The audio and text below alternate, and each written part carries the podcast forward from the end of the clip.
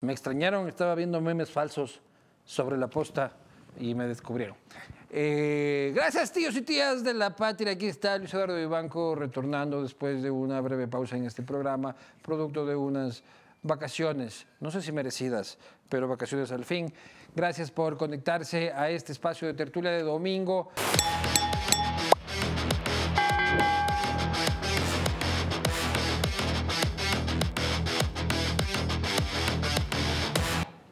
Y aquí estamos en MMB, me muero, vea. Estamos felices de, de- de haber vuelto y estamos aquí para analizar eh, el momento político del país y para eso, tías y tíos de la patria. Esta es mi cámara, ¿no? Este, nos acompaña el viceministro de Gobierno, el señor Esteban Torres, este, el analista político Mauro Andino. Gracias. Y ver, de manera telemática también el analista César Febres Cordero desde la hermosa ciudad de Guayaquil, ¿dónde está? Ahí lo tenemos. Este eh, eh, es- tiene peor barbero que yo. Este César, por cierto. En cambio el tuyo así, Ha pasado de moda las barbas, estamos en el gobierno de los jovencitos. claro, como ya no está con top y ya no quiere barba. Y yo lampiño, hermano, Como el lampiño, presidente en no tiene barba. Este, pero bueno, vamos un poco este, al tema. Esta semana, Mauro, eh, la presidencia de la República se ha publicado una encuesta de Comunicaliza que ponía en 80 puntos entre buena y muy buena la aceptación del presidente de la República, un fenómeno, este, tomando en cuenta de que las, la- la- las- de esas cifras sean las correctas, como fueron las de Comunicaliza durante, la, durante las elecciones, este, estamos ante un fenómeno brutal de la política o ante una coyuntura exitosa este, y momentánea. Yo creo que en un país como el Ecuador, y un saludo a Luis Eduardo, un saludo a Esteban y por supuesto a César allá en la ciudad de Guayaquil y a toda la audiencia. Eh, hay que analizar con pinzas el escenario político del Ecuador. Eh, no tenemos un escenario estable, es muy volátil, es decir, aquí hay muchas contingencias que van apareciendo de la noche a la mañana y que de pronto pueden ir modificando el tablero político. Dicho esto, eso no significa que yo desconozca que estos números, que estos indicadores, al día de hoy verdaderamente son ciertos. Es decir, hay un amplio nivel de apoyo, de popularidad al presidente Novoa que no se puede desconocer. Y esto obedece, me parece a mí, a dos o tres golpes de efecto fundamentales que él ha sabido capitalizar políticamente y que le ha permitido amasar este músculo político y este apoyo electoral Golpes de coyuntural. efecto, o sea, sí. pura pantallita. No necesariamente, pero sí son acciones que en el inmediato plazo generan cierta eh, tensa calma, pero que no necesariamente podrían ser sostenibles en el mediano y largo plazo. Me refiero a uno en particular, el decreto de estado de excepción, el número 111, cuando se invoca la causal de conflicto armado interno o conflicto armado no internacional y donde se dispone a las Fuerzas Armadas que salgan a recuperar el orden interno, la paz, la seguridad de los ciudadanos. Esa me parece una medida adecuada, porque evidentemente, y aquí creo que todos vamos a coincidir, la Policía Nacional, y es triste decirlo, y te lo digo como hijo de, de una mujer policía de tropa, es triste decirlo, pero la policía se vio totalmente incapacitada para enfrentar al crimen organizado por una serie de factores, desmantelamiento del Estado, falta de capacidades, etcétera. Pero salen los militares infiltración, ¿no? infiltración, De malos elementos. que ya lo iremos analizando, ¿no? Sino que para no alargarme mucho en esta primera respuesta. Luego me dices tú que sé hablar demasiado. Pero, pero, digamos que este primer golpe de efecto es bien capitalizado políticamente y comunicacionalmente por parte del gobierno. Y ahí sin que yo quiera tirarle flores a nadie en particular, pero yo creo que ahí tienen una materia gris que se llama Roberto Isurieta y que supo capitalizar esto en términos incluso de inflamar el sentimiento patrio. ¿Por qué? Porque salen los militares y se construye toda una narrativa, todo un marco mental en el que se le dice a la gente, está en juego la soberanía del Estado, la propia supervivencia de la comunidad política, la extinción o la, supervivencia de la república, la vida de la gente. Consecuentemente, estamos en estado de guerra. Y en un estado de guerra, tú propicias un clima psicológico de shock, de miedo. Salen los militares, empiezan a jugar hábilmente ¿sí? Con los símbolos patrios, no estoy diciendo si estaba bien, si estaba mal, pero eso inflama y genera esperanza, genera ilusión en la gente y porque además los militares han tomado muchas medidas que han sido positivas, que yo felicito. No aplaudo, eso sí, determinados excesos que ciertamente caen en el ámbito de la tortura, de tratos crueles y degradantes y que no le hacen bien a la fuerza pública. Viceministro, que pura espumilla, dice. Pura espumilla, que ya el champán se ha de bajar, que va a ser difícil sostener en el tiempo, que básicamente se ha utilizado este, estratégicamente bien eh, los símbolos patrios. Es decir, que nos este, están bandereando el cóndor eh, nacional por beneficios políticos. A ver, yo creo que lo que estamos viendo no solo en encuestas, sino en, eh, en la calle, es un sentimiento de esperanza de que las cosas sí se han podido hacer y de que finalmente hay un liderazgo que lo comanda el presidente de la República. Porque hemos venido de dos gobiernos en donde el Estado desapareció, el Estado no actuó perdieron el control de las cárceles y lo que está viendo ahora la gente es algo que se podía hacer. Te voy a dar una, me hago una sola pregunta. Antes de noviembre del 2023, ¿había un mayor número de militares de los actuales? No, los mismos. Policías, los mismos. Las cárceles, las mismas. Equipamiento, los mismos. ¿Qué cambió? la cabeza del Estado, el liderazgo, y en este caso de un presidente joven que, lo vamos a decir de frente, tiene la energía para estar actuando y ejecutando las cosas se puede movilizar, incluso hasta diferencias así con los últimos dos presidentes, pero que se siente además en la gestión del equipo y de gobierno un cambio radical. Pero yo lo que, perdón, yo lo que quiero este, un poco entender es, yo veo este, una situación que puede ser dos cosas, ¿no?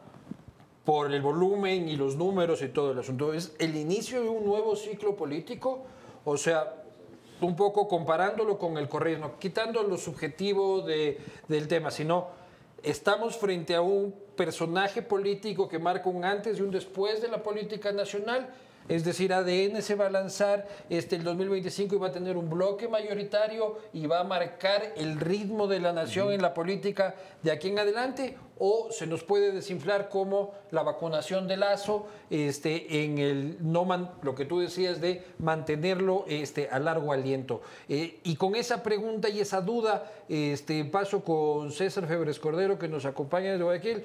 Estamos ante un fenómeno de largo plazo, de éxito político, quitando las subjetividades, que es bueno o malo, pero de éxito eh, de réditos políticos o este, una coyuntura exitosa? Primero un saludo, eh, Luis Gerardo, un gusto, Mauro, Esteban, por supuesto, y a toda la audiencia. Yo creo que todavía es temprano para eso. Esto de las lunas de miel lo hemos visto en uno y otro presidente fuera de contexto muy particular, como lo menciona Mauro. Eh, recordemos que en su momento, con su propia guerra, la de la vacunación, eh, las postrimerías de la pandemia, Guillermo Lazo en varias mediciones se elevó por encima del 70%.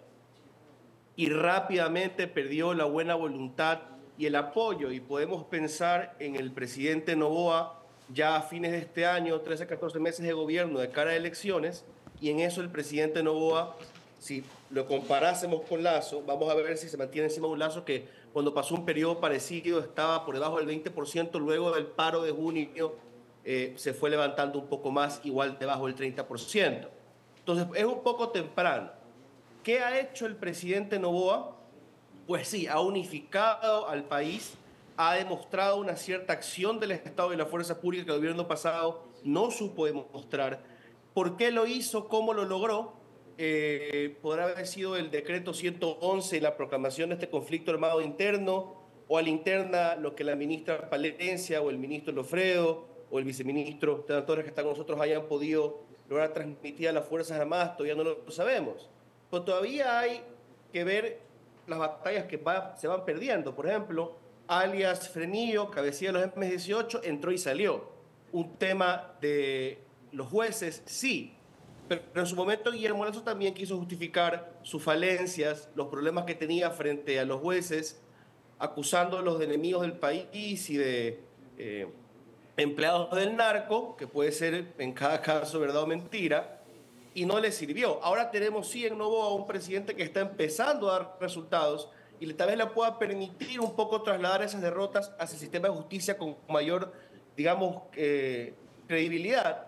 Pero eso todavía está por verse. Es un gobierno que todavía está empezando y es una crisis que aunque ha recrudecido un poco, ya lleva años en el Ecuador y no creo que al narco por haberle capturado 3.000 o 4.000, eh, en su mayoría gatilleros, le hemos dado todavía un golpe fatal, tampoco esperaría que lo hagan en tan poco tiempo, pero mientras tanto ellos salen libres algunos y lo peor, matan fiscales.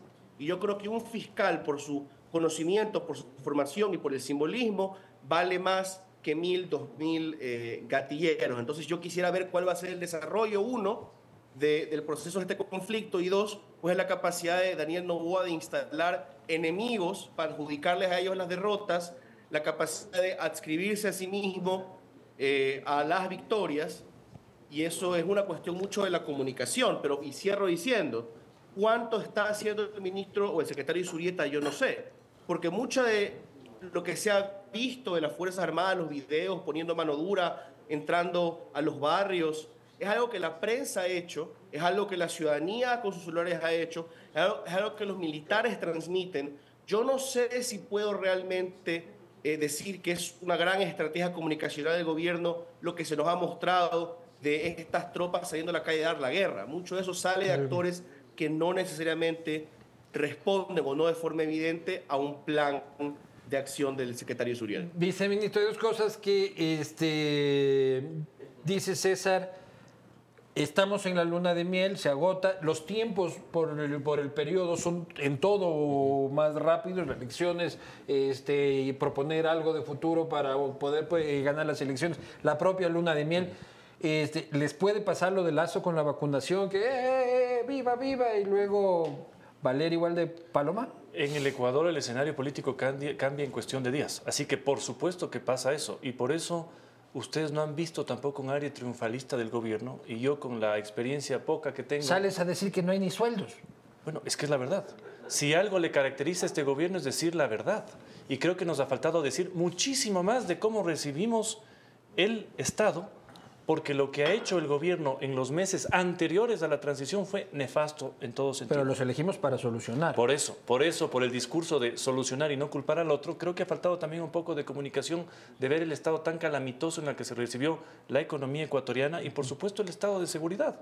Por eso lo que estamos viendo ahora, y eso comentábamos antes, ¿acaso los cables de Internet, de, de, televisión satelital que están en las cárceles no existían en noviembre del 2023? Por supuesto que existían. Cables viejos. ¿Por qué no fueron capaces ni siquiera de hacer eso?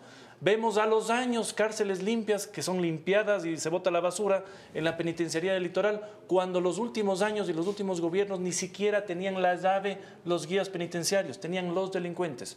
Entonces, hay un cambio estructural yo sí creo que es Pero ¿cómo hacer para que no sea una luna de miel y un fenómeno circunstancial? Ese es el gran reto del gobierno y lo que hemos vivido ahora es gracias a las Fuerzas Armadas y una policía empoderada luego de haber sido basureada por tanto tiempo, que por fin persigue a los delincuentes y no deja que les persigan los delincuentes, pero el reto es sostener esto en el tiempo. ¿Cómo? Económicamente, primero, esta es una guerra que cuesta muchísimo dinero, las cuentas públicas están completamente descuadradas en este momento porque había una planificación, por ejemplo, para pagar los GATS que se ha mezclado con los gastos de guerra y eso complica todo, eh, pero además sostener sin la presencia militar, digamos, en las cárceles. El foco este momento de inseguridad han sido las cárceles. ¿Cómo hacemos para sostener esto en el tiempo? ¿Cómo hacemos para que no sea solo una, una, guerra puntual contra los delincuentes, sino un cambio estructural? Y eso implica muchísimo más. Un tema social, un tema de inversión, un tema de darles opciones a las personas más pobres que, bueno, ya no ven como ídolos a los delincuentes. Y por eso lo de Rulay, por eso lo de los tatuajes, por eso lo de los murales, por eso la gente que canta el himno nacional y no estas canciones de los delincuentes, pero además para que en el futuro tengan la opción económica de decir, puedo hacer algo y no me entrego a estas mafias, al delincuencia. El problema, el problema inmediato es poder hacer algo. O sea, ahorita estoy encerrado en mi casa porque tengo miedo. Ah, ya puedo salir, gracias gobierno, ¿está seguro? ¿Y salgo a qué? ¿Dónde está el trabajo? Exactamente. ¿Cómo, ¿Cómo, me incorporo a una sociedad que este, es absolutamente exclusiva en este momento en lo económico? Porque ya cuando la gente se empieza a sentir segura, ahora va a exigir lo siguiente. Y lo siguiente es, ya, gracias por la seguridad, ahora necesito trabajo. Así es. Así y es. no hay trabajo. Así es. Y por ejemplo, la primera victoria que se ha tenido, en quizás no en todas las ciudades, pero yo vi Quito este fin de semana, los parques repletos de familias en bebés en carritos, algo que no se había visto hace mucho tiempo. Ahora, el segundo momento pero los papás del bebé necesitan ir el lunes a trabajar y no hay. Por supuesto. Y ese es el gran reto económico que tenemos como país. Por eso lo que se, políticamente se está buscando en la Asamblea, que no solo es un alivio a las cuentas públicas en gran medida, sino también la apertura internacional que necesitamos para que desde abril, y ese es un objetivo... Llegue plata haya un nuevo respiro en la economía. Y te digo cómo. Pero ¿cómo hacemos que el sector privado contrate? Si es el sector privado el que tiene que contratar. Lo primero es uno de los temas que nos hemos propuesto es que en abril, y ojalá esto se pueda lograr, el riesgo país, que es algo que impide que el país despegue como debería despegar, se acerque a la barrera de los mil puntos. Si nosotros logramos que para abril de este año esos incluso estemos por debajo de los mil puntos, habrá un nuevo momento bollante económico en donde vendrá inversión extranjera, porque no podemos tener eh, la peor tasa de inversión extranjera solo con Haití en toda Latinoamérica, para que haya más oportunidades para todos. César decía, Mauro, de que este, Isurieta los huevos, este, de que la comunicación ha sido de los militares y de la propia gente, contrario a lo que tú manifestabas. ¿Qué opinas sobre eso? De hecho, pensaba discrepar respetuosamente con el buen César Febres Cordero en ese tema porque la comunicación política no solo puede generar esperanza o ilusión en las masas, la comunicación política también puede transmitir miedo, terror para movilizar a esas mismas masas. De hecho, hay una autora muy famosa, la periodista canadiense Naomi Klein, que tiene un libro muy interesante, La Doctrina del Shock, donde ella hace un análisis bastante minucioso respecto de estas lógicas comunicacionales, de estos marcos mentales, de estas retóricas discursivas desde el poder político, para tratar de inflar, de insuflar el sentimiento patrio y para tratar de justificar también una serie de medidas económicas. Ojo, yo estoy de acuerdo en que las Fuerzas Armadas hayan salido. Eso quiero ser enfático, ¿sí? Pero también es cierto que estos videos que se han difundido a través de redes sociales, donde ciertamente se han cometido excesos, lo que buscan en un clima de inseguridad y de pánico social es que las masas vitoren, porque es legítimo incluso, ojo, yo no señalo a las masas cuando aplauden esto y les juzgo y les digo, ah, fascistas o antiderechos humanos. No, lo que pasa es que también hay que tener empatía del por qué la gente y el pueblo termina aplaudiendo eso. Y termina aplaudiendo eso porque en la práctica hemos llegado a tener una tasa de criminalidad de 44 muertes violentas por cada 100 mil habitantes. Entonces, en ese escenario de terror, si es que ves que un miembro de la fuerza pública le está dando mano dura y hasta se le está yendo en exceso eh, sus funciones, contra un detenido, la gente aplaude. Pero esa comunicación lo que busca básicamente es legitimar esa intervención y en eso me parece que han sido hábiles estratégicamente hablando, pero sí quisiera mencionar algunos otros temas, ya más allá de la comunicación, algo de fondo. Coincidí eso sí con César en lo que él te respondía respecto de que esto es muy temprano para decirlo. Tú decías, ya es un cambio de época, em, un, nuevo liderazgo. No, no, preguntando, ¿no? Y él con buen criterio, ahí yo coincido, es muy temprano. Apenas va dos meses, hay mucha agua debajo del puente que va a recorrer y lo fundamental, el estado de excepción la salida de los militares era una medida necesaria, pero que es apenas una solución parche, epidérmica, que no aborda a las causas estructurales del conflicto.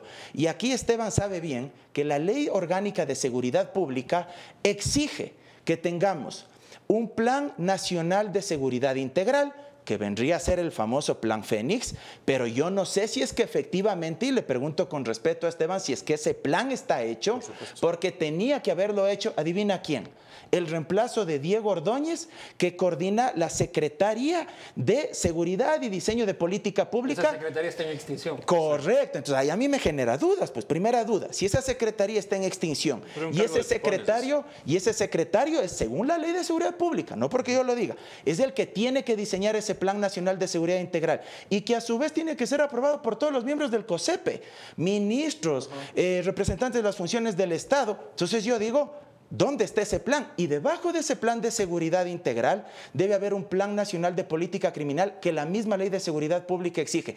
Si es que no hay estrategia y esto es lo que quiero que se entienda, lo digo en un sentido propositivo, no amargado, no de pique, si es que no hay una estrategia para atacar en distintos sectores y componentes del Estado el problema de la criminalidad, esto no se va a solucionar. Desde depurar la Policía Nacional, las mismas Fuerzas Armadas, exámenes y pruebas de confianza, polígrafo en mano, depurar la función judicial de malos jueces y malos fiscales, garantizar la vida de esos fiscales y jueces para que no sigan siendo asesinados, dotarle de recursos económicos a la policía. Ahora ya lo han ¿Pero no hecho. yo felicito. Sí, eso iba a decir. Ahora yo lo felicito, por ejemplo, en ese tema. Acabaron de comprarles ya los chalecos. Mira lo que no pudo hacer Lazo en dos años. O sea, una barbaridad. O sea, pero o no quiso hacerlo. Eh, recuperar el sistema de rehabilitación social, depurar las aduanas. Transferir tecnología para poder controlar puertos y aeropuertos. Y finalmente, la parte más importante, de dónde se alimentan las bandas del crimen organizado de la pobreza extrema y de la pobreza. Si es que no se generan, y eso es a largo plazo, por eso te hablo de un plan y de una estrategia. Y eso necesita políticas públicas en materia social para darle oportunidades a la gente.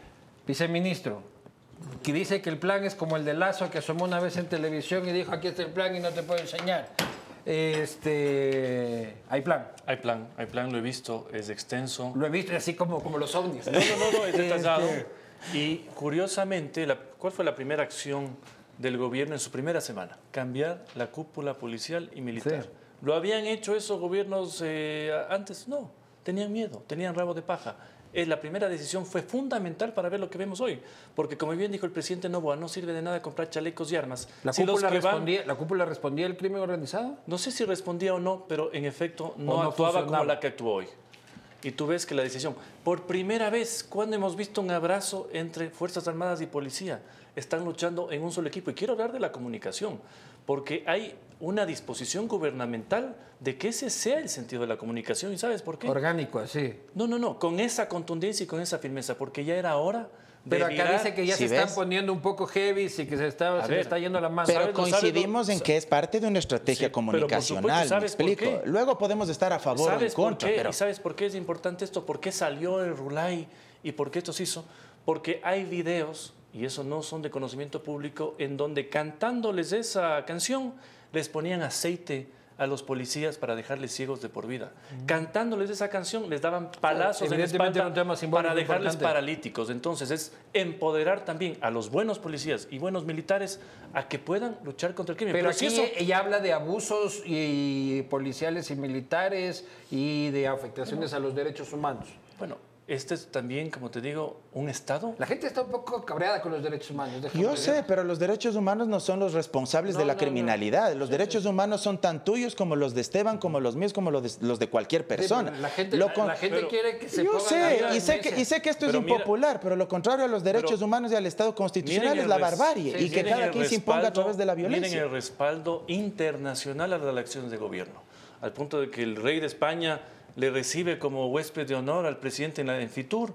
Lo Nah, que ha también pasado- recibía Lazo, ¿no? ¿Ah? También recibía No con ese nivel de, de De importancia. cariño. Entonces, el respaldo también internacional implica un poco un respaldo a lo que está pasando. Y es un y- y cansancio. vimos que los Estados Unidos en dos meses ha apoyado más que lo que apoyó en dos años. No solo eso, y el respaldo ya en el diálogo, en la conversación que se dio a puertas cerradas es un respaldo evidente no solo de los Estados Unidos, de muchas naciones, voy a hablar hasta de Brasil, de Israel, de Reino Unido, de todos, por lo que está pasando. ¿Y por qué?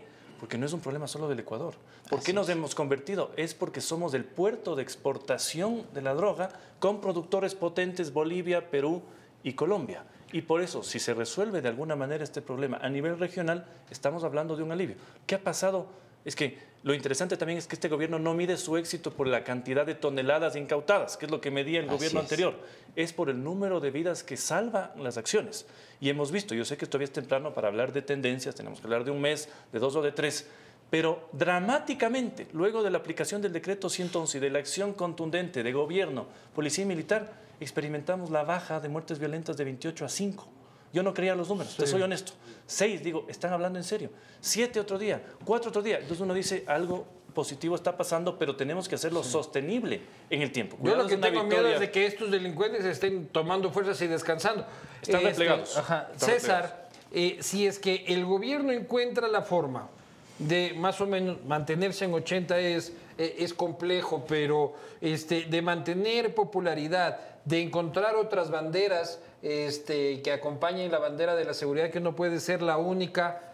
Eh, ¿Existe competencia para el 2025? Y de existirla, ¿cuál es la competencia? de nuevo, es algo eh, temprano, tienen que terminar de configurarse. O sea, tenemos, por ejemplo, el señor Jan Topic, que públicamente defiende al Partido Social Cristiano en Twitter, que asimismo habla de poner a disposición la bancada que ganó con él. O sea, se nota que hay todavía un lazo fuerte y las declaraciones de los propios miembros del PS se dan a entender de que hay esa relación. Entonces, ahí hay un candidato que eh, en la campaña, por lo menos, fue el candidato de la seguridad y pues puede ser un rival interesante. Por supuesto, la Revolución Ciudadana, eh, y estos son sus dos socios. Vamos a ver también cómo se desenvuelve la alianza eh, legislativa, si es que continúa, en las últimas etapas antes de entrar ya al proceso electoral. Eso también puede ser, eh, digamos, un, un campo de batalla nuevo para este gobierno. Y de ahí, pues la posibilidad siempre de un outsider, entre comillas, o simplemente de otro candidato, hay que ver cómo se comporta el movimiento indígena que hasta ahora, por fin, hace unas semanas, creo, toma control definitivo eh, y formal de Pachacuti. Churuchumbi queda coordinador general.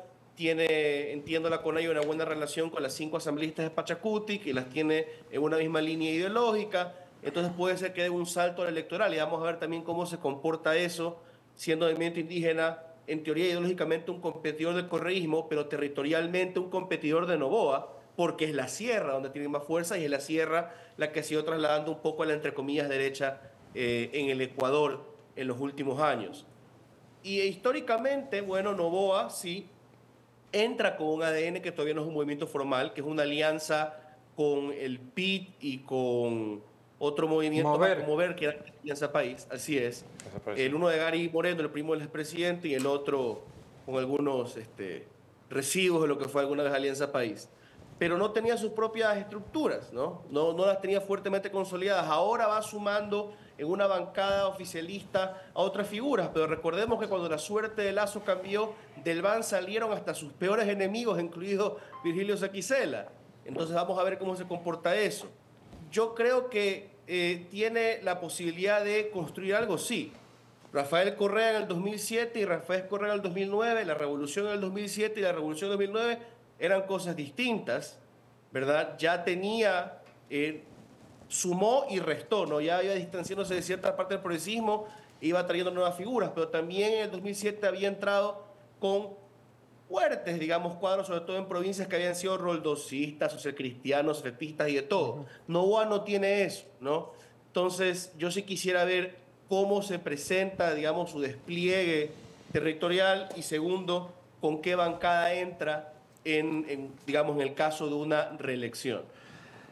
Mauro, que no lo tiene lo que tenía Rafael en el 2009, dice César, yo sí creo que para el 2025 va a robar mucho eh, electorado de la Revolución Ciudadana electorado que tradicionalmente, especialmente en la costa, busca una figura fuerte, una figura este, que lo lidere, este, y si es que empieza a haber acciones en lo social también, yo creo que este, el correísmo podría tener sus peores resultados este, en, en los últimos tiempos. Y la derecha, por, eh, por su lado, este, también tendrá, este, yo creo que la sangría de votos de manera importante. Más bien, yo sí veo un proceso en el de que Daniel Novoa dice a mitad de este año, si es que va como va, este, ¿quién quiere ser asambleísta conmigo? Y, y, la mitad de la bancada de la Revolución Ciudadana y del Partido Social Cristiano están desde las 5 de la mañana haciendo cola este, en ADN. Hay que hacer una lectura con matices. No, hermano, no, no. Eh, eso sí, a mis principios de eso no renuncio jamás, por favor. Eh, solo una precisión que me parece que es muy necesaria y quisiera ser enfático porque luego a uno le malinterpretan. Yo estoy a favor de que se actúe con absoluta contundencia en contra de las bandas del crimen organizado.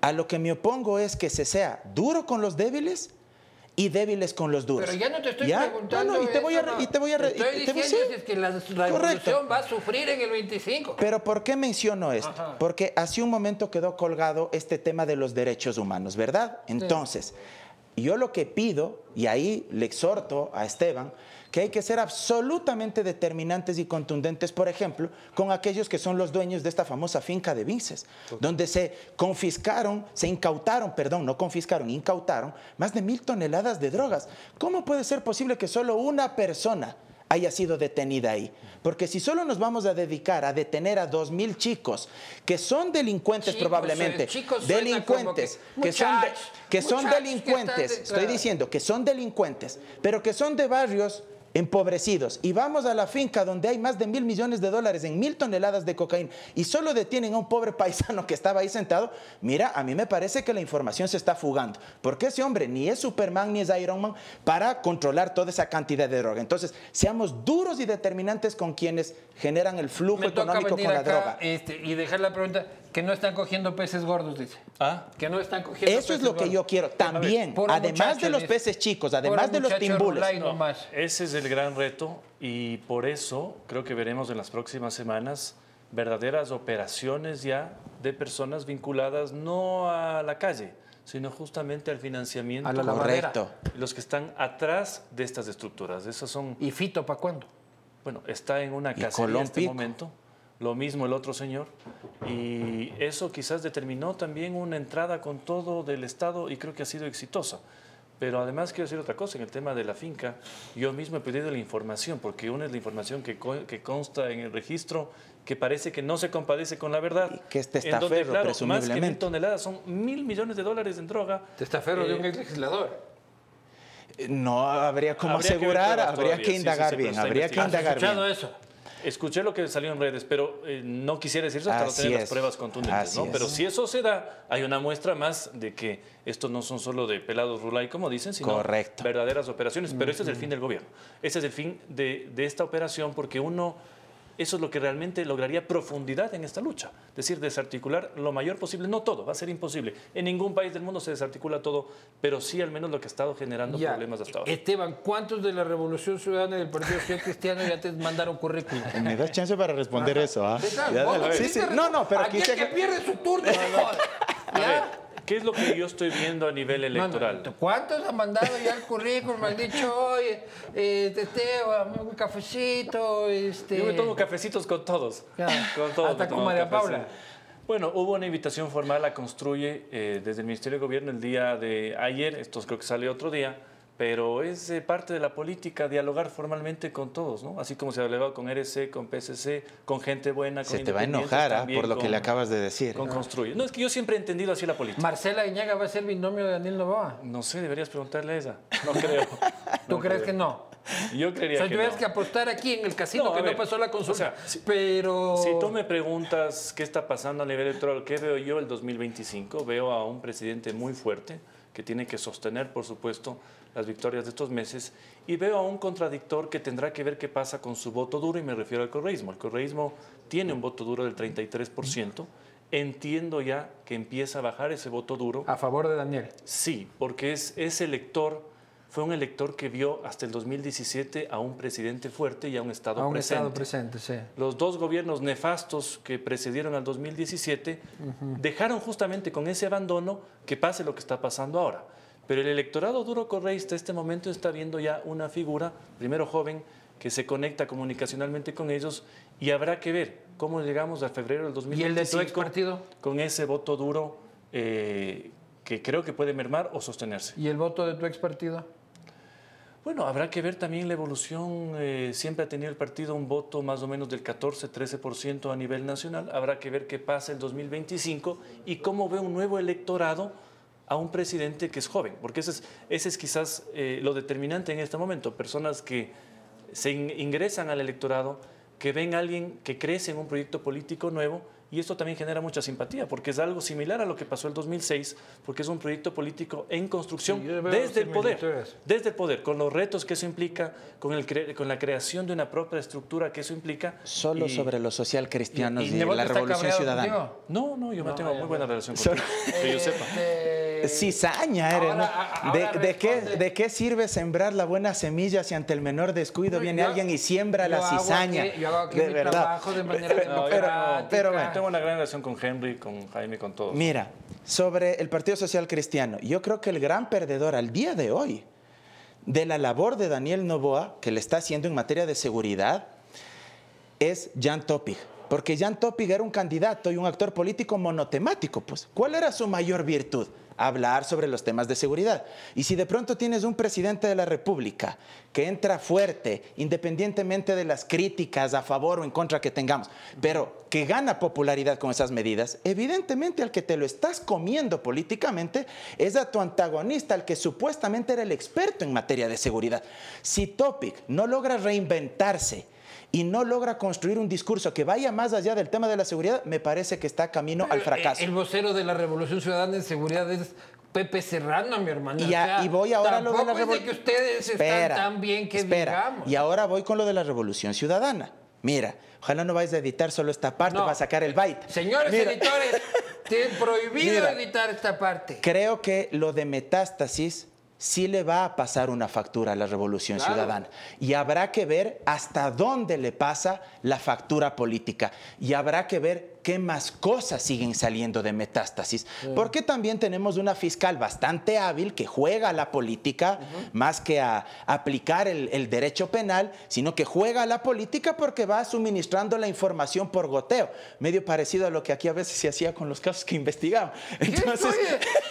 entonces, Bueno, lo invita a que lo traten mal aquí. entonces, en mi delante. en- entonces, entonces ella es y uno muy lo hábil. trata bien, ¿no? Es que si uno es un, uno es un pendejo, tías y tías de la patria. Ah, No, te lo digo con cariño y lo sabes. Pero mira, la fiscal es muy hábil y yo creo que Metástasis le va a pasar una factura política a la Revolución Ciudadana. Es algo que uno no puede desconocer. Entonces, esos elementos van a incidir. De ahí por fuera, como decía César, veamos que otros outsiders, otros candidatos pueden aparecer. Voy a ir este, cerrando, César. Este, ¿Ves una reelección en el camino?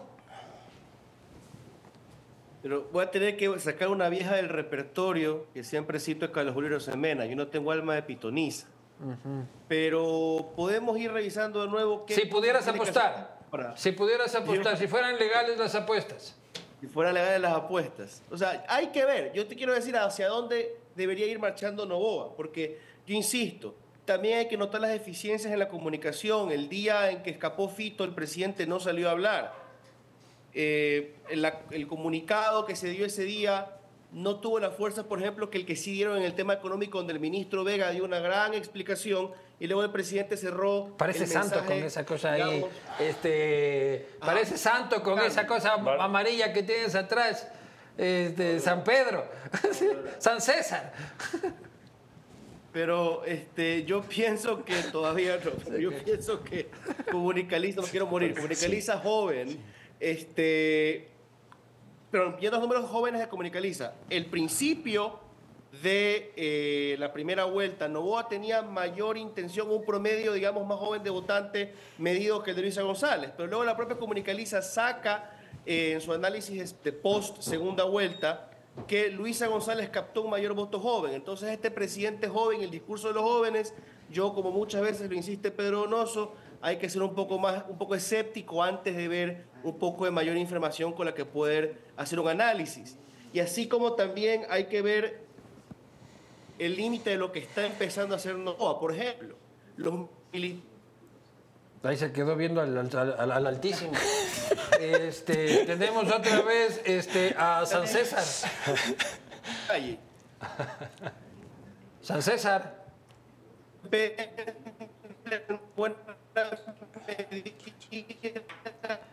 Tenemos, tenemos un problema, pues, no tiene CNT, entonces, este, San César, ¿cómo evitar para finalizar, viceministro? Ahí está peleando todavía. César, Satanás entró al programa. San César. San César, ¿nos escuchas? Eh, pero díganle que está frisado para que no piense este María Paula se metió en internet. claro, te callas. Este para concluir, viceministro. ¿Cómo hacemos que si es que lo que ustedes están haciendo políticamente tiene éxito para ustedes, no se vuelvan un nuevo correísmo? En el sentido de acaparar la política, volverse totalitarios, este, aquí mando yo. Bueno, a ver, es un poco diferencia lo que se ha dado en seguridad. Porque el poder, ahorita que estás probando, rico, Dick. No, te cuento, yo he tenido poder, he perdido poder, eh, le tengo bastante recelo ya al poder. Y he visto cómo mi padre ha tenido poder, ha perdido poder, te llama todo el mundo, luego no te llama nadie. Y yo decía eso justo en lo de la muerte cruzada. Cuando fui elegido vicepresidente de la Asamblea, 357 mensajes de WhatsApp. Cuando fui pateado de la Asamblea por la muerte cruzada, tres. Y uno era de mi mamá. Así que así es el poder, no hay que tenerle más bien mucho recelo. Pero lo que sí te puedo Pero decir... qué cuidados van a tomar para, si tienen éxito, no volverse un proceso totalitario. A ver, yo creo que todavía no hay una victoria consolidada como para decirte hay tranquilidad y felicidad, en absoluto. Cada día es distinto, cada día eh, salimos a las 11, 12 de la noche, los días de la, de la declaratoria de guerra salimos a las 4 de la mañana, la gente del palacio dice, oiga, qué raro, con Lazo se acababa todo a las 5. No sé si van a rezar luego la novela, la novena, pero eh, esto es día a día, esto es día a día y eh, si algo hay es un respeto también a las diferencias democráticas. Esto es muy distinto a lo de Bukele, por si acaso. Muchos dicen, este es el modelo Bukele. No, no, no, este es un modelo Novoa. Dentro de democracia, el decreto son 111 tuvo un respaldo eh, unánime en la Asamblea Nacional, una asamblea que tiene más grupos, y lo mismo incluso ha pasado con las primeras leyes económicas. Es, digamos, un manejo político complejo, distinto, que no tiene líneas rojas, y eso le ha permitido también llegar a todos los sectores, y por eso yo creo que electoralmente es una potencia que tiene que irse desarrollando porque yo no te podría encasillar esto quiero- con un proyecto de derecha o de izquierda. Yo quiero dejarte grabado. Es un proceso que va a respetar la libertad y la discrepancia. Pero la respeta. y Te la voy a sacar respeta. en 10 años, Sí, a esta grabación. ¿Sí? Pero yo, yo, yo me he criado lamentablemente en democracia, con críticas todos los días, y es- así, se, es la- así se convive. Muy bien. Última pregunta, Mauro. Este, condiciones como están. Barren la consulta, este, la gente va a reflexionar pregunta por pregunta. Eh, ¿Cómo ves ese escenario? Solo te quiero precisar algo. Uno siempre le pregunta algo y responde lo que le da Que, la gana. que en el loco. gobierno de Lazo, Y luego te putea. en el gobierno de Lazo, ustedes fueron víctimas de exilio.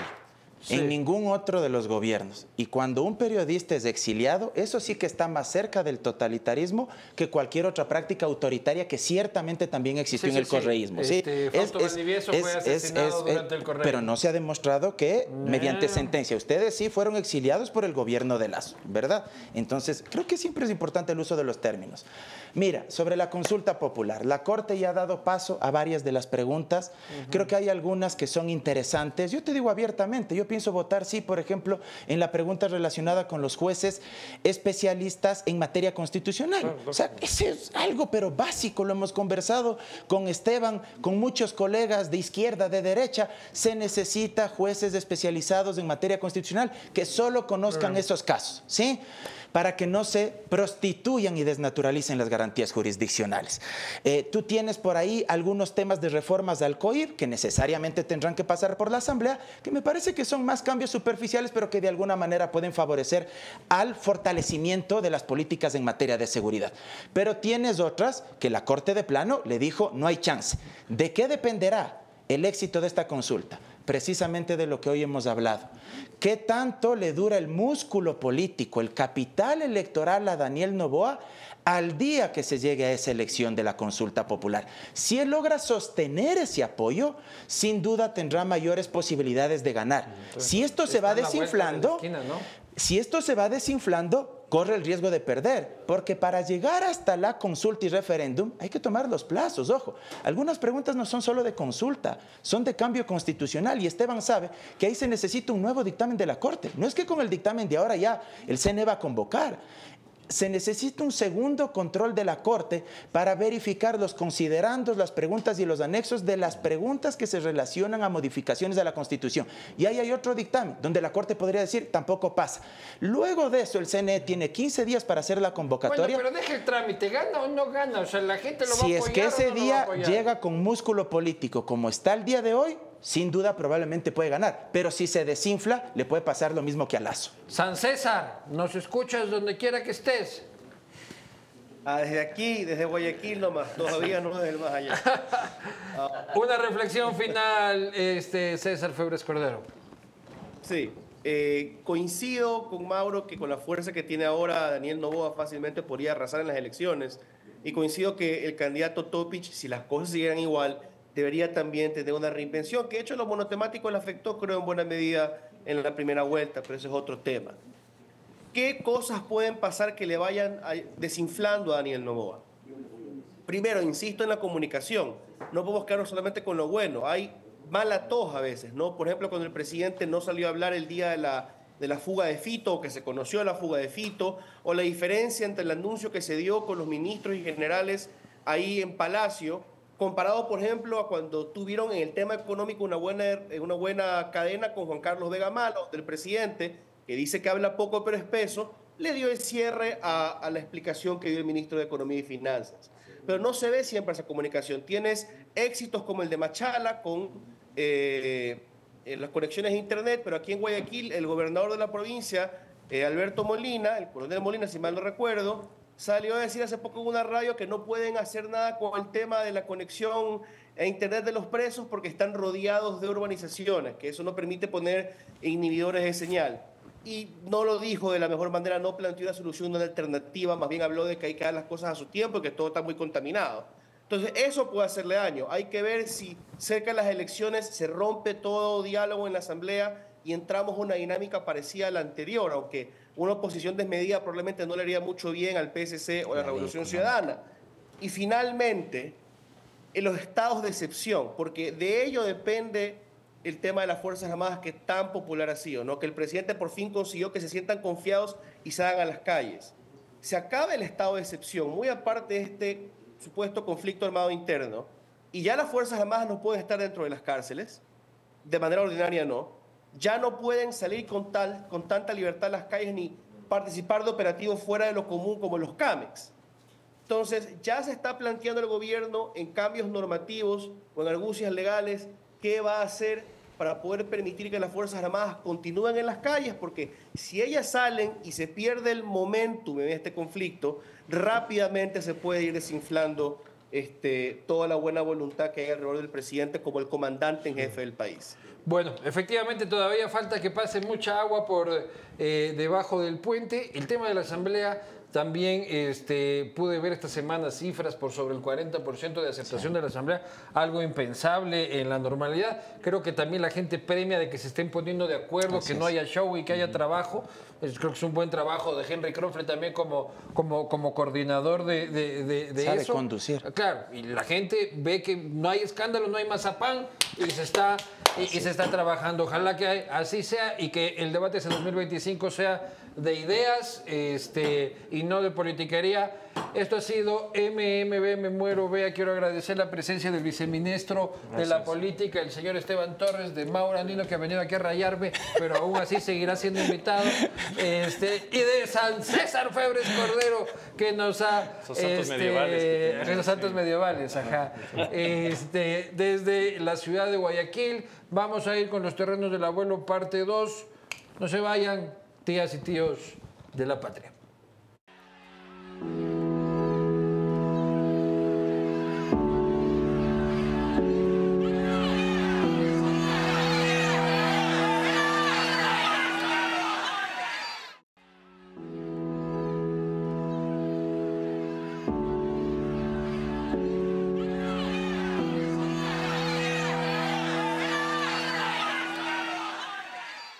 Así es, voy a pedir que me ayuden con un tecito. En el, siga nomás, mijo, que te vea tu tía que también trabajas. Este, no solo estás ahí en la maracachifa este, todo el tiempo. Eh, estamos aquí precisamente en los terrenos del abuelo con Beno Bonilla. Hola, tías. Feliz a la domingo. Y a la derecha, este, a mi derecha, al contrario de ustedes, este, el señor Felipe León. Hemos pasado la semana hablando sobre la presencia de autoridades gringas en el Ecuador, eh, apoyo y promesas de apoyo de Estados Unidos, anuncio de venida de tropas, que va a venir Rambo, que va a venir Van Damme, este, y, que todo, y, que todo va a estar bien. Tú feliz de la vida, ¿no? A ti, si te pudiera... ¿No? Así, así como, ya estoy. Eh, a ver, el, el país no tiene billete, evidentemente, y necesitamos el apoyo internacional que podamos. Yo sí estoy de acuerdo que vengan, den el apoyo que han dicho, temas marítimos, control de narcotráfico, etcétera. Pero ya, si se quieren quedar mucho tiempo a poner más McDonald's, no estoy del todo feliz. ¿Ya? ¿Por qué? Porque yo sí creo en la soberanía del país. Y creo que el país tiene que empezar a salir adelante. Tenemos que empezar a tener más militares, a fortalecer nuestras Fuerzas Armadas. Por eso también es importante este apoyo, porque va a haber capacitaciones, entrega de armamento para nuestros militares. Se pueden ir a capacitar allá, regresar. Eso es importante. Pero ya que se nos quede mucho tiempo por aquí, que vengan turismo, vayan a Galápagos, pasen bien y se regresen. Bueno, gringos, eh, in the house. Est- Está bien interesante escuchar a un conservador nacionalista hablar de cómo es buena la cooperación gringa para el Ecuador. ¿no? Ya. Es bien interesante.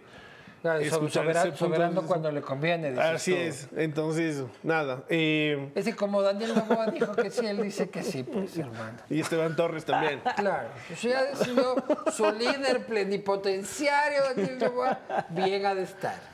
¿Tú te preocupa? Eh, me preocupa porque, digamos, la experiencia, no solamente en la región, sino en todo el planeta, sobre la presencia de tropas extranjeras, especialmente gringas, eh, no, no se ha demostrado eficiente ni eficaz, digamos. Este, van más de 15 años de Plan Colombia en Colombia y el cultivo de droga no solamente que no se reduce, sino que se expande. Eh, hay siete bases militares gringas en Colombia y la violencia de la guerra no solamente que no se ha terminado, sino que se ha, ha difuminado, digamos, después de la firma de la paz. Dispersado, sí. Eh, hay que preguntarle cómo le está yendo a Palestina con todo el apoyo eh, militar gringo a Israel. Habría que preguntarle a Irak cómo le fue después de la invasión gringa. Ya, ya, no te no vas pongas, a- no te pongas sí, Palestina entonces- ahorita. Sí. No, no, Este, mi Ya, punto- ya comparar Irak y con- con- con- con- con- Afganistán, las cosas que fumas ahí en Palestina te cuelgan Mucha, en media mucha, hora, mucha. Lo que, ¿Cómo le está yendo a Yemen con el apoyo militar gringo este, en, el, en, el, en- en el canal, digamos? O sea, creo que la experiencia no ha demostrado ¿Y cómo que les va a las ONGs la con el apoyo de las ONGs gringas? Ah, es una- un tema es... ¿Cómo se fondean los Estados Unidos? Con- un tema es- ver, cachiras ahí en la un calle. tema es la cooperación internacional que existe y ha existido en toda América Latina Esa y en todo el planeta. Este, y otra cosa es el apoyo militar, Felipe. No, los no, militares, no estamos no. hablando de lo armas, mismo. corra, estamos pero vengan hablando- a fondear aquí a las hablando- ONGs. Estamos Vengan, hablando, vengan. Felipe, estamos Por hablando- favor, vengan a meterle es- billete a todas las Felipe, fundaciones Felipe. que puedan. Impongan su pensamiento internacionalista, Felipe. impongan su pensamiento woke a Luego- través de las fundaciones luego- luego- de mi amigo Eno. Ahí sí, ahí métale los la billetes, gente- métale los A billetes. ya. O sea, un tema es la cooperación internacional, que es un tema histórico, que no solamente es gringa, es una cooperación internacional en la región, es una cooperación internacional para atacar temas y problemas sistémicos de las sociedades en donde el Estado no puede intervenir, por ejemplo, temas de salud, temas de educación, temas de derechos, temas de protección a periodistas, por ejemplo, en donde el Estado ha demostrado que no puede llegar y que ha fallado. Esa es la cooperación Oye, internacional. hay una Felipe. cooperación, Otra hay Felipe, una cooperación que Felipe, quiere hacer. Brasil. Preguntar. terminar, a ver. A. Y otra cosa es la intervención militar en territorio, eh, en territorio ecuatoriano. El convenio que firmó, además lo firmó Guillermo Lazo y es el que estás defendiendo en este momento, Eso es cierto. habla, Sí, eh, sí. habla de, eh, por ejemplo, este, si es que la, la gente que está o, o los militares que puedan llegar al país y cometan delitos en el Ecuador no serán juzgados No en el dice país. delitos, ¿por qué mientes? pasa? No dice delitos. Felipe, Felipe, ningún lado ya dice pasó, delitos. ya pasó Dice eso una vez cuando de diplomático. O ya sea, pasó, estás, estás diciendo Felipe, que como su estatus Felipe, diplomático va a venir a matar. Felipe. No, no, no. Estoy diciendo que si cometen delitos en el país no podrán ser juzgados en el país. ¿Dónde está la soberanía? Creo que de la preferirían que, tú les juzguen aquí que en Estados hablas? Unidos, pero... A Jabón muy soberano, soberano, pero algunos se le va la mano aquí y tranquilo, go home. Y ya pasó. Pero que les... Yo, yo Ya pasó cuando la base, que cuando me la base de mando juzguen aquí existía. que me juzguen en Estados Unidos. Cuando Ah, la bueno, base de no. O sea, sé. o sea disculpa, Ajá. pero yo prefiero Pero que me juzguen Felipe, aquí tú- que en Ah, no, pero en una Pero operación gringo, militar, claro. Tienes una nacionalidad. O sea, Felipe, no, ya pasó. Oye, antes. ¿y qué pasa? Cuando la base también, de es que también hay una aquí, cooperación de Brasil. Yo me acuerdo. Ahí te molestaría cuando- que vengan los militares Felipe, de Lula. No estamos hablando No, de pero eso. te molestaría que vengan de los militares de Lula. bases militares o Pero te- tropas. no han eh, hablado de tropas, bases, en ningún punto de los tropas, 14 del trato de hay bases. En de ningún lugar dijiste bases, país, no hay bases. De tropas en el país que puedan poner Pero, pero te estoy la haciendo una pregunta. soberanía. Lo que yo te si es que Lula manda policía Felipe, militar, Felipe. ¿también te va a molestar? No, Felipe, es que la cooperación Si es que militar- Lula manda la policía cooperación militar, ¿te va a la molestar? cooperación mili- por supuesto que Sí, sí, Felipe. se molesta entonces también Lula. sí, por- no, es que tú estás confundiendo las cosas, Felipe. estoy una cosa pregunta es la inteligencia, sencilla. la cooperación, lo que, de lo que estabas hablando en un Algún día se van a pegar ustedes Yo- aquí. no, ya casi, casi, es que en estuviste Sí, un día se me paró, me gritó. Estuviste ¿Y yo por qué me perdí esa maravilla? Y tuve que guardar la compostura como un caballero de derecha. Estaba chuchaquísimo, güey. Sí, sí. ¿Y por qué le querías pegar? No, no, no, no, no, pega, no. Sí, se levantó. La Dome se asustó aquí. La pobre Dome se tiró a un lado. Hasta, Pero ahí, bueno, hasta pero- ahí llegó la o izquierda sea, pacifista. Lo que, lo que quiero decir es que ya ha pasado antes cuando la base de Manta estaba en el país, un gringo de la embajada llegó, le dio dos pepos a una persona afuera de mi casa en la Amazonas de República, porque en ese momento yo vivía ahí. Y esta persona se fue del país y fue juzgada en tribunales estadounidenses. No sabemos cuál fue el resultado, pero esa persona cometió un delito en el Ecuador y no fue Seguramente le dieron juzgada cadena en el perpetua Ecuador. o le mataron en Estados Unidos. No fue juzgada en el Eh, Ecuador. Ya ha pasado. O sea, vos lo de soberano. No, no, yo te digo, yo no estoy a favor de las bases y eso yo lo he dicho en otros programas, lo he dicho en cualquier lugar donde me hayan preguntado, no estoy a favor de las bases. Considero que la base de estás Manta... a favor de lo que diga Daniel. No, no, no. No, porque Daniel, yo estoy seguro que si le preguntan al presidente, el presidente dirá que sí quiere bases. Yo no estoy de acuerdo con las bases. Ni tan fan, entonces. No estoy, no Claro. estoy. eh, Hasta ahí el No, puedo saber lo que él diga porque no lo ha dicho públicamente. Pero yo no estoy a favor de bases. Sí estoy a favor de la cooperación tanto de Argentina como de Estados Unidos, como de Brasil, como del que quiera venir a ayudarnos en este momento, De porque el Maduro. Ecuador sin seguridad. O sea, si nos quiere mandar un avión que se caiga, pues ya problema de él. No sé qué tendrá para apoyar a Venezuela. Pero bueno, si es que quiere apoyar a Venezuela y mandar militares que no sean además conchavados con los narcos, porque por ahí Venezuela es medio complicado en ese tema, entonces que mande. Pero la verdad, este país necesita en este momento plata y inversión en seguridad. Los militares necesitan apoyo, necesitamos recuperar la paz en este país. Y si no recuperamos la paz, no habrá trabajo, no habrá billete, no habrá nada. No habrá absolutamente nada en este país. Y desde ese punto de vista me parece perfecto el apoyo Muy bien, para analizar esto y antes de que este par se peguen frente a ustedes, tías de la patria, este, lo vamos a evitar, lo vamos a cortar, lo vamos a evitar a toda costa. Vamos a ir al Me Muero Vea para discutir sobre este tema con un viceministro y dos analistas. Muchachos, Un saludo Un saludito al a Juanjo, tío ¿ah? Juanjo, tercer programa que estamos sin él acá. Te tenemos siempre ojalá, presente, Rey. o- ojalá pronto ya, Ojalá el último. ya vuelva porque ya mucho de rascarse las balas también. Nos vemos, vamos ahorita con- con- con el debate.